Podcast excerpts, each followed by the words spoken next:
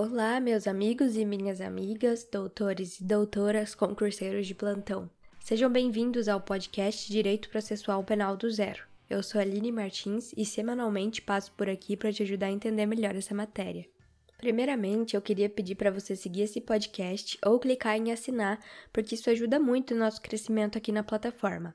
Além disso, se precisar tirar alguma dúvida comigo, é só me seguir no Instagram, aline.pmartins, ou no Instagram do nosso podcast, arroba processopenaldozero.podcast.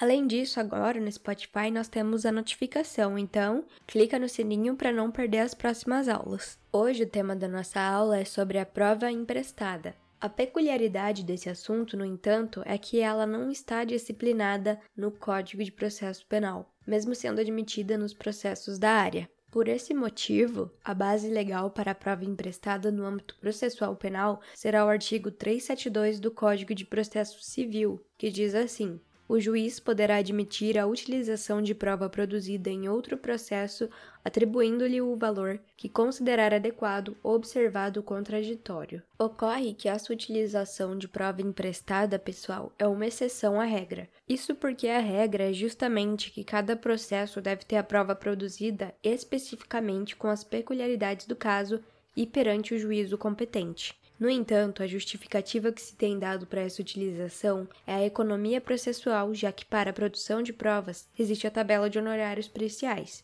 e também o argumento de impossibilidade de repetição de prova. Para a ministra Nancy Andrighi, do Superior Tribunal de Justiça, ela diz assim: que é inegável que a grande valia da prova emprestada reside na economia processual que proporciona, tendo em vista que se evita a repetição desnecessária da produção de prova de idêntico conteúdo, a qual tende a ser demasiado lenta e dispendiosa, notadamente em se tratando de provas periciais na realidade do Poder Judiciário brasileiro. Em 2014, no julgamento do embargo de divergência em recurso especial número 617.428, por unanimidade, a Corte Especial do Superior Tribunal de Justiça estabeleceu que a prova emprestada não pode restringir a processos que figurem em partes idênticas, sob pena de se reduzir excessivamente sua aplicabilidade sem justificativa razoável para tanto. Embora exista alguma divergência, o contraditório deve ser observado tanto no processo originário quanto no processo que toma emprestada a prova. Caso contrário, não deverá ser admitida.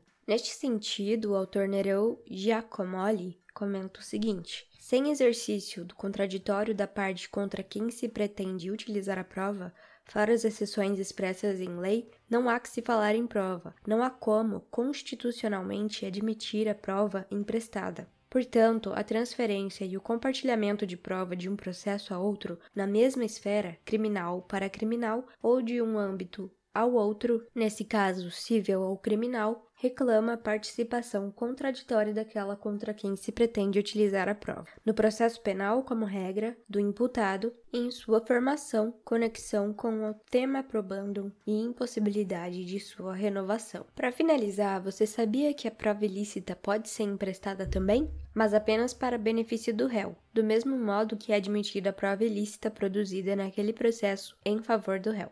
O entendimento majoritário da doutrina e da jurisprudência é no sentido do uso da prova ilícita em benefício do acusado no processo penal. Essa possibilidade decorre da aplicação do princípio da proporcionalidade e da consideração de que o processo penal tem o desiderato de fixar garantias para o acusado, isto é, trata-se de um conjunto de regras protetivas do réu, evitando a arbitrariedade de pretensão punitiva. Pessoal, essa foi a aula de hoje. Espero que vocês tenham gostado e que tenha sido útil ao aprendizado de vocês. Um abraço e até a próxima.